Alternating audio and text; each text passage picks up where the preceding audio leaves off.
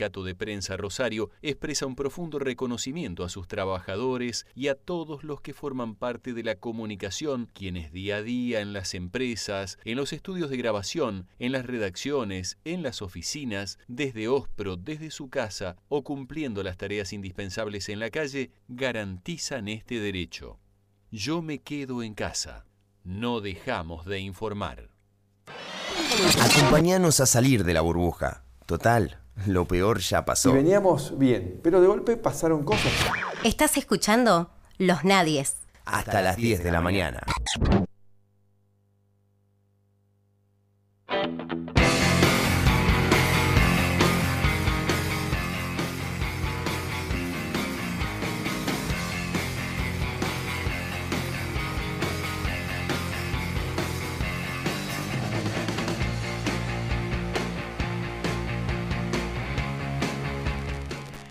9 de la mañana con 39 minutos en toda la República Argentina y estamos aquí en Los Nadies eh, y nuevamente está con nosotros eh, la doctora María del Carmen Verdú, que ella es integrante eh, referente de la Coordinadora contra la Represión Policial e Institucional, la CORREPI, para hablar con nosotros sobre un evento que ella misma también había estado acá con, con nosotros anunciando, que es la presentación del el nuevo registro el de el año 2020 de casos de eh, represión que lleva todos los años la Correpi y que eh, bueno por, eh, presentaron el, el, viernes pasado y que queríamos charlar un poco con ella sobre cuáles han sido los números de este año que realmente preocupan, llaman, llaman la atención. Estamos hablando, insisto, de, de represión llevada adelante por, por el Estado.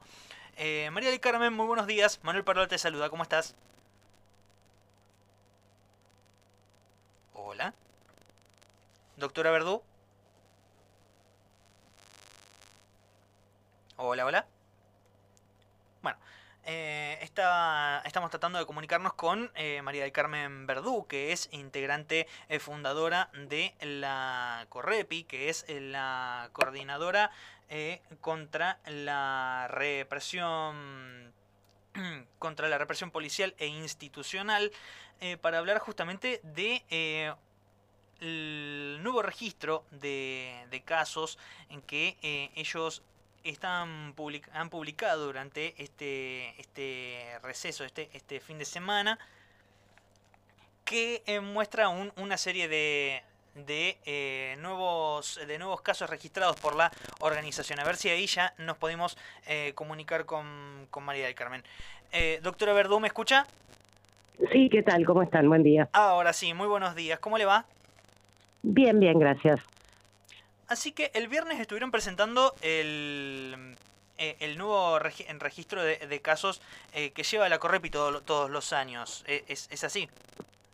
Efectivamente, como todos los diciembre, hicimos la presentación del informe de la situación represiva y la actualización del archivo de casos en un año absolutamente particular que incluso se ve reflejado en la misma forma en que hemos tenido, por un lado, que hacer la actividad con una transmisión online sin poder estar en, en Plaza de Mayo como todos los años lo hemos hecho desde 1996, y por el otro lado que también se refleja en la forma en que hemos tenido que analizar los datos, porque hay una diferencia muy marcada que advierte entre el periodo prepandemia y el pospandemia.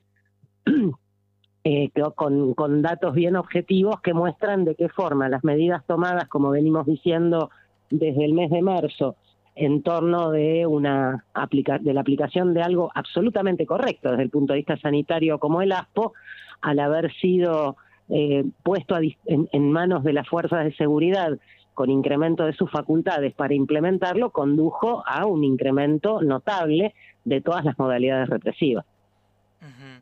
Eh, ustedes detectaron 411 casos durante el primer año de gestión de Alberto Fernández. Ese es el, el número. Sí.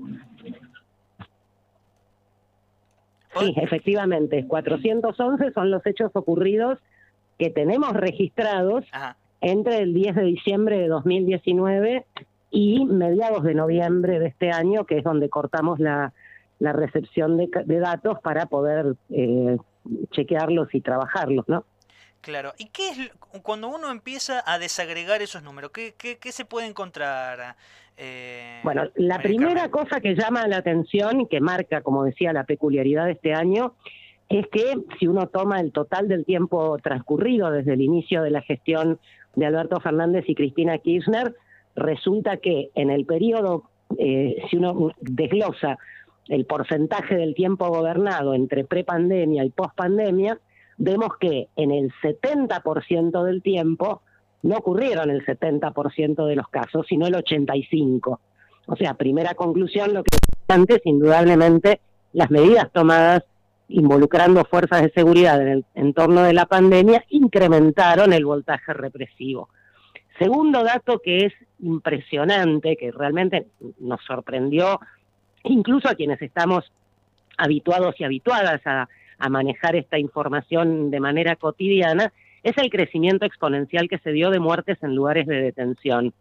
Eh, si uno toma todo el periodo previo o toma cualquier año aislado, va a encontrar que en general, eh, si bien las muertes en lugares de detención, esto es cárceles, comisarías, institutos de menores, cualquier hipótesis de detención, claro. son ligeramente superiores al total de casos de gatillo fácil, o sea, de fusilamiento en la vía pública, generalmente con una proporción de un 50 a un 40% aproximadamente, el otro 10% es el que se distribuye en las otras modalidades, eh, en el periodo eh, posterior al DNU 297, es decir, a partir del 20 de marzo, esa proporción de casos eh, crece de manera impresionante con un 66% del total para las muertes en lugares de detención, lo que naturalmente redunda en un porcentaje menor de los casos de gatillo fácil. Y esto se vincula directamente con lo que más hemos señalado con, con más vehemencia, con más insistencia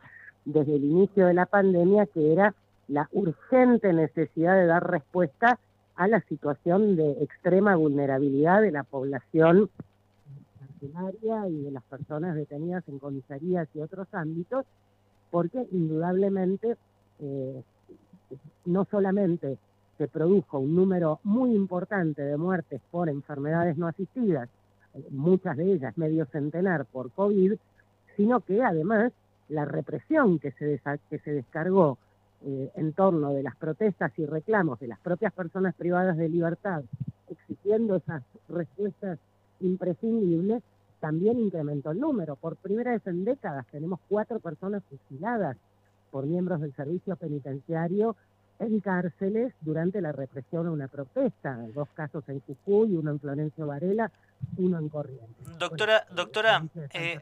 fue donde las primeras protestas estallaron eh, antes de que terminase el Doctora Verdú. Hubo cinco muertes entre las flores y, Coronda, y esto sin contar todas las que vinieron. Eh, doctora, ¿me escucha? hola. María del Carmen.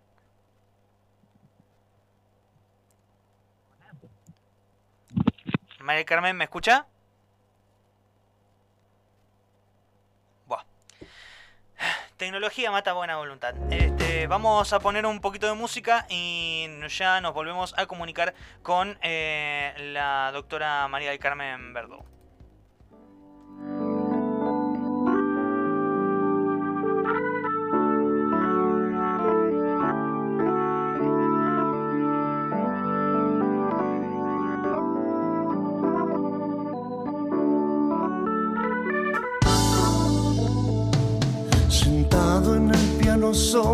Pensé, haré un tema nuevo, pero no, no puedo olvidarme de aquella vez.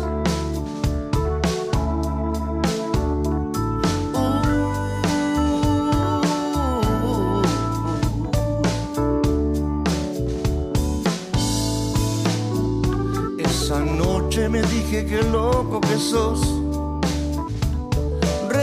y fotos, pero hoy yo quiero verte aparecer. Porque hoy reina. A ver, ver si, a ver si ahí nos puede escuchar. María del Carmen, ¿estás allí? Sí, sí, eh, problemas que hay con estos aparatitos del demonio, pero escuché por ahí un señor Neustadt que decía que van a privatizar los teléfonos y van a andar fenómeno, así que lo, lo resolveremos pronto. Ah, bárbaro.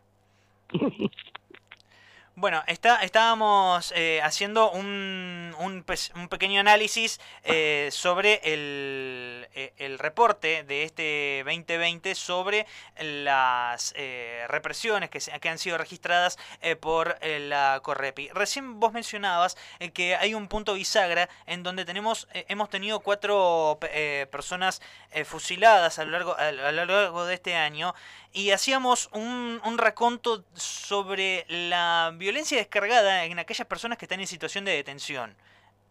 Sí, efectivamente.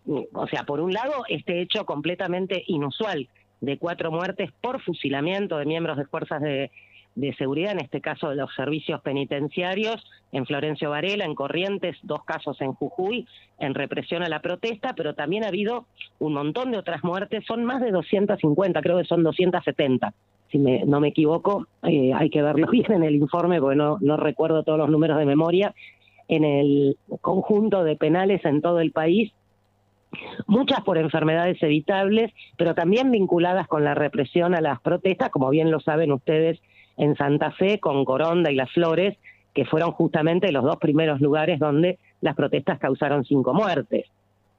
No por fusilamiento en este caso, pero en definitiva en el marco de la represión a las protestas. Lo mismo sucedió en el resto del país y a eso hay que agregar que, tal como señalábamos desde, desde el principio de la pandemia, la situación objetiva de hacinamiento, de superpoblación, de falta de recursos en los penales, generaba que la posibilidad más mínima de que el virus ingresara iba a causar una masacre y efectivamente hoy tenemos informes oficiales de la Procuración Penitenciaria de la Nación, de la Comisión Provincial por la Memoria en la provincia de Buenos Aires, que eh, han llegado ya a la conclusión, después de todos estos meses, de que la, tanto la tasa de contagiosidad como la de mortalidad del virus se ha triplicado intramuros precisamente por estas circunstancias. Eh, de allí que las muertes en lugares de detención sean en buena medida el dato más impactante de este informe. Eh, y el segundo, que va de la mano con el anterior, tiene que ver con el gatillo fácil, porque creo que lo charlábamos con ustedes a principio de año, se suponía, era nuestra presunción, hoy con el diario del lunes claramente errónea, que iba a haber un descenso drástico del gatillo fácil en todo el país, no porque hubiese pocos policías con ganas de disparar en la calle, sino por la escasez de gente circulando. Sea, la lógica indicaba que sin personas en la calle, necesariamente iba a haber menos fusilamientos por parte de las fuerzas de seguridad. Y si bien eso fue así los primeros 15 o 20 días, lo cierto es que poco a poco los números empezaron a remontar y superan largamente el centenar los fusilamientos de personas en todo el país. Y esto con la certeza de que además por las características del año que nos ha dificultado enormemente el tomar contacto con las familias, el poder chequear los casos, no podemos ir a las fiscalías, no podemos ir a los juzgados ni en Capital ni en la provincia de Buenos Aires. Lo mismo sucede con los compañeros y compañeras que nos proveen información de otros de otros distritos sin duda este año debemos tener una cifra negra mucho más importante que años anteriores. Y bueno, y sin embargo, llegamos a este, a este total que representa más de casi el 30% del total de, casos del año de personas fusiladas en la vía pública en un año donde la circulación de personas disminuyó tan drásticamente. Sí, realmente llama mucho la atención esto que vos mencionás justamente, eh, más teniendo en cuenta que a ver, la contradicción es siempre la misma eh, desde el inicio de los, de los registros de la Correpi hasta el día de hoy. Se supone que cuando uno va por la calle tiene que estar eh, más, tranquilo porque, comillas, abro comillas, hay fuerzas de seguridad precisamente resguardando la seguridad y, y al final terminamos teniendo, eh, según lo que veo acá, el 25% de los casos registrados de, de represión estatal son de, por gatillo fácil. Lo cual claro, lo que pasa, es que esa, eh, esa sensación de más tranquilidad o seguridad cuando ves un policía en la calle va a depender fundamentalmente de quién sos vos. O sea, si sos un señor que va en su auto última gama con un celular eh, de último modelo, muy bien vestido y atildado, con una elegante señorita eh, perfectamente maquillada a tu lado, probablemente esa sensación sea correcta. Porque a lo sumo te dirán, disculpe señor, ¿por qué usted está en la calle habiendo cuarentena? O sea tan amable de mostrarme los papeles de su auto. si es que se lo preguntan, por cierto.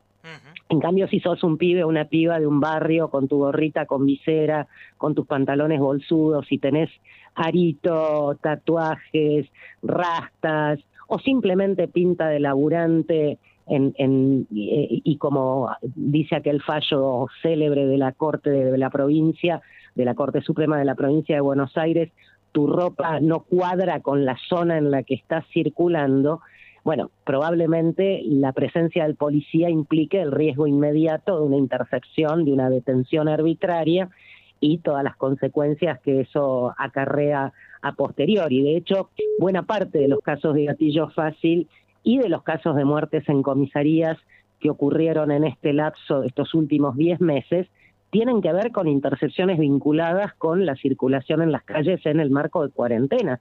Pensemos en Florencia Magalí Morales, muerta en una comisaría de Santa Rosa del Conlara, en San Luis, eh, que había salido en bicicleta a hacer compras y la detuvieron porque su DNI terminaba en número par y ese era el día que podían salir a hacer las compras las personas con número impar. Nunca vamos a saber si se olvidó, se equivocó, no sabía, porque murió 24 horas después dentro de esa comisaría en la que nunca tuvo que haber estado detenida. Y ahí es donde pasa a formar parte de estas 72, eh, 272 personas eh, muertas en cárcel, comisario bajo custodia que ustedes Y hay aquí. muchos otros ejemplos semejantes. Y lo mismo Claro. ocurre con el gatillo fácil, donde en muchos casos se trató de pibes que cuando vieron venir a la policía, eh, asustados y para evitar ser detenidos, corrieron. Claro. María del Carmen, yo te, la verdad que te escucho y realmente este me, me retrotraigo a las primeras notas que teníamos cuando recién arrancaba la cuestión eh, de, de- del aislamiento social preventivo y obligatorio. Esta cuestión de que el- la mayoría de los casos de violencia institucional se dan con eh, chicos o chicas jóvenes eh, de, los sectores sociales más, este, más, más carenciados o tal vez eh, menos pudientes.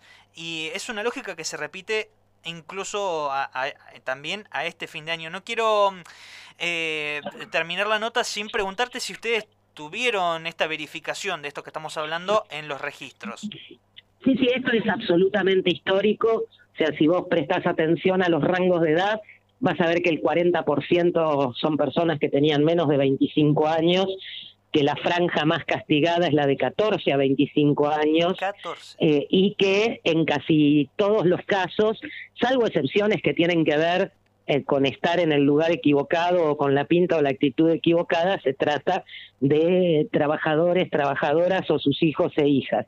Y esto tiene una explicación muy sencilla en realidad.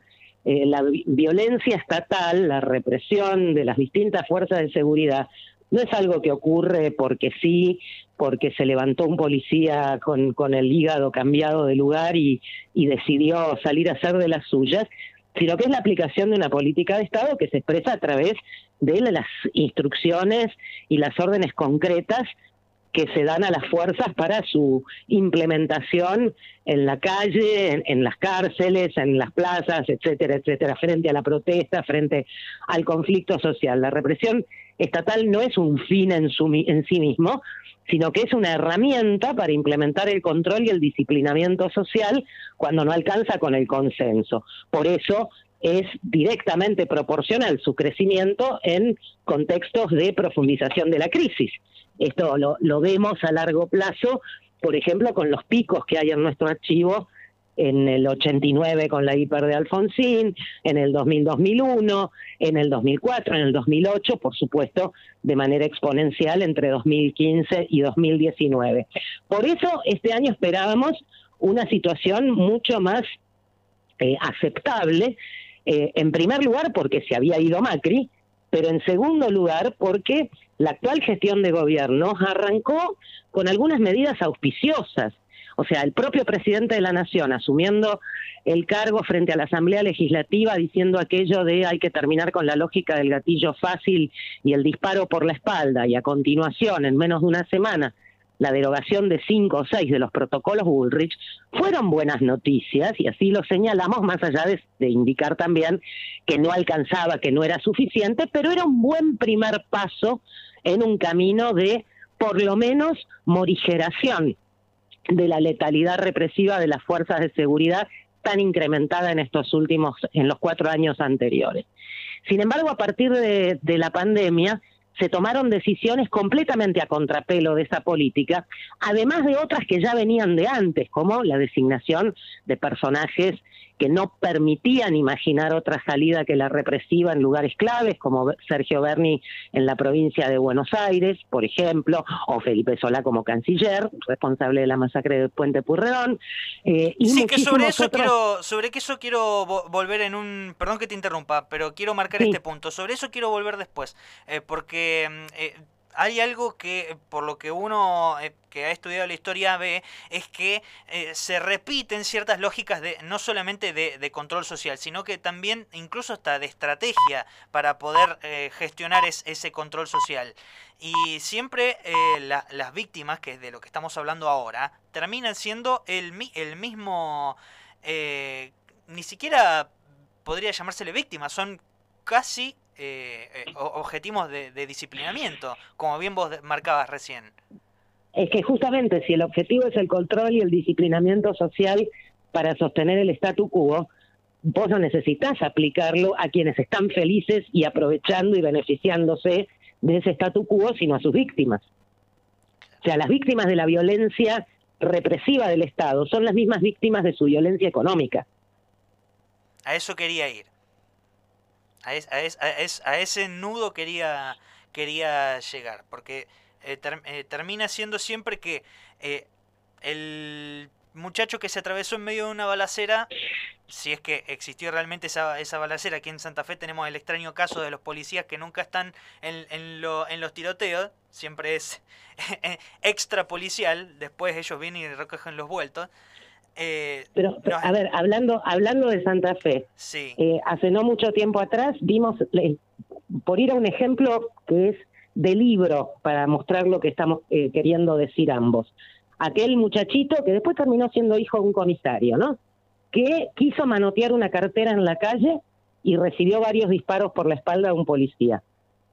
Mientras él está muerto, mientras si hubiese sido detenido con vida estaría sin ninguna duda preso, acusado de ese robo, el policía que le disparó no está detenido.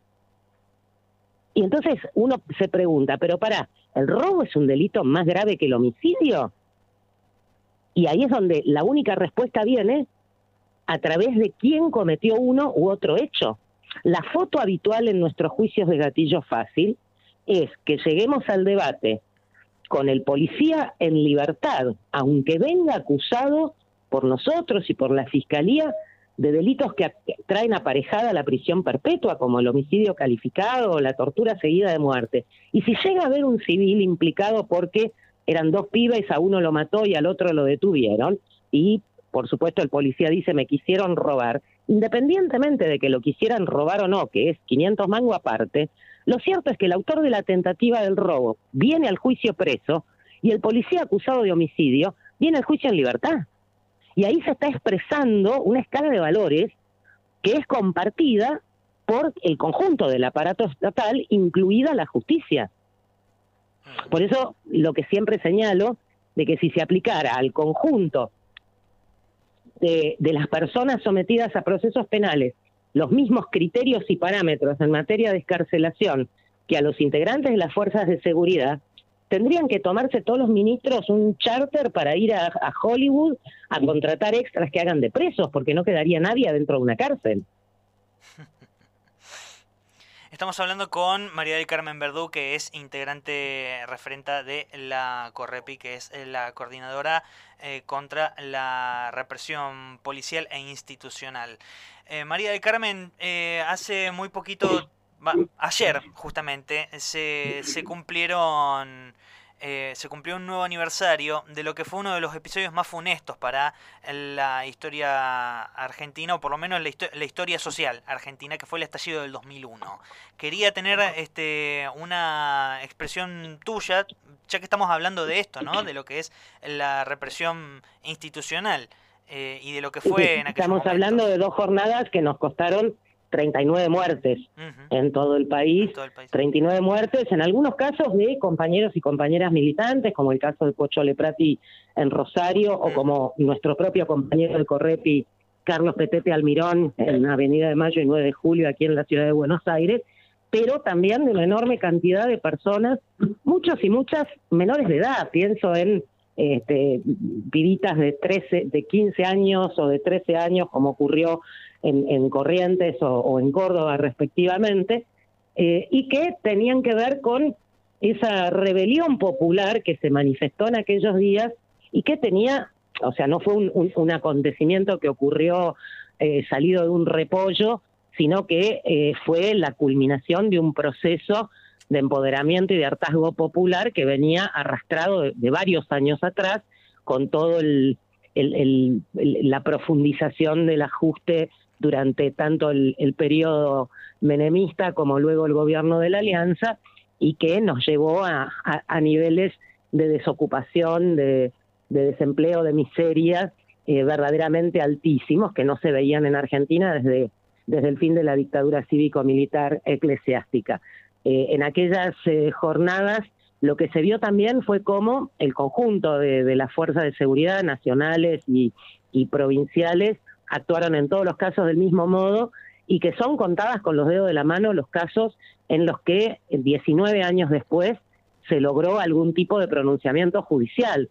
O sea, de los cinco casos, los cinco fusilamientos que hubo en las inmediaciones de Plaza de Mayo en la ciudad de Buenos Aires, tuvimos que esperar a 2016 para tener sentencia en un juicio oral y junio de este año, 2020, para que ese fallo fuese confirmado por la Corte con condenas verdaderamente escandalosas, escarcelables, por el mismo delito que hubiese cometido un conductor distraído que atropella sin querer y mata a alguien en una esquina con su auto porque Matov, el ex secretario de Seguridad de la Nación, Santos, el jefe de la Policía Federal y el resto de la cúpula de la Federal fueron condenados en esa causa no como represores y asesinos, sino como negligentes o imprudentes o funcionarios que distraídos que miraron para otro lado, porque la, la, condena fue por homicidio culposo, o sea, sin intención.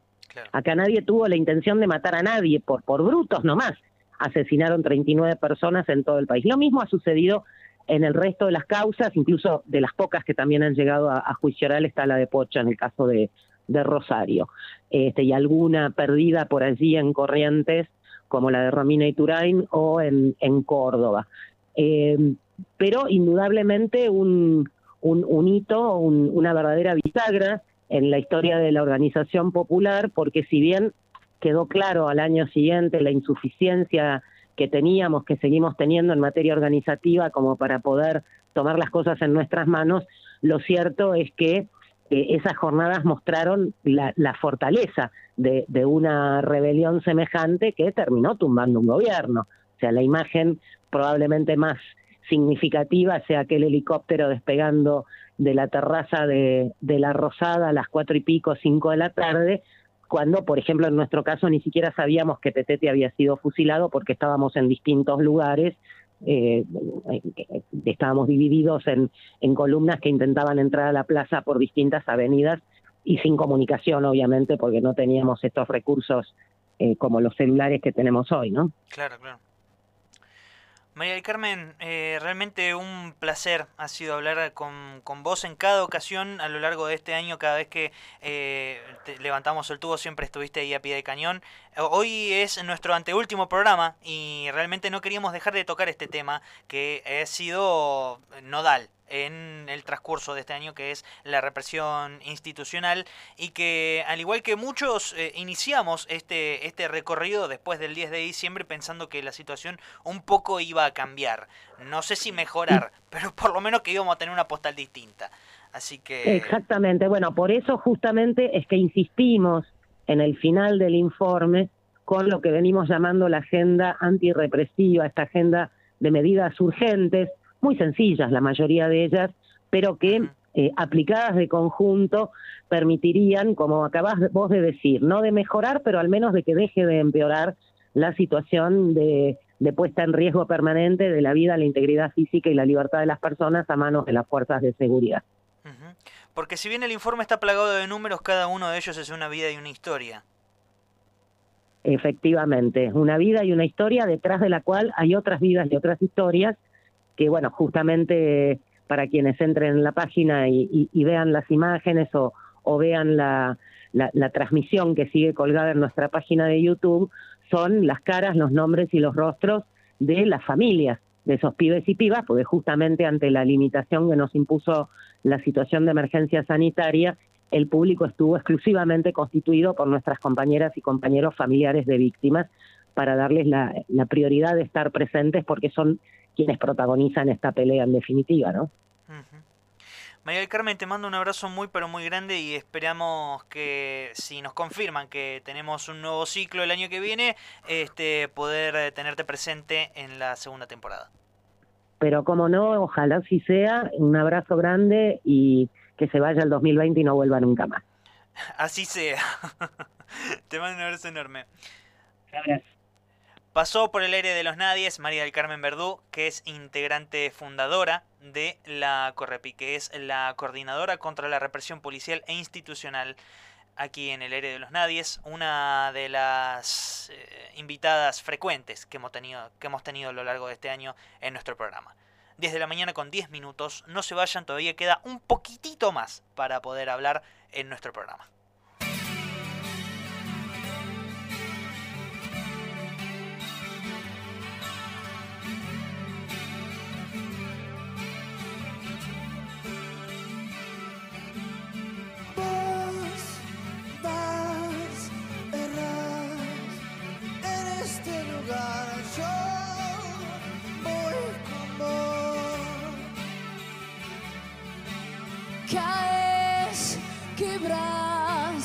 Sin mirar.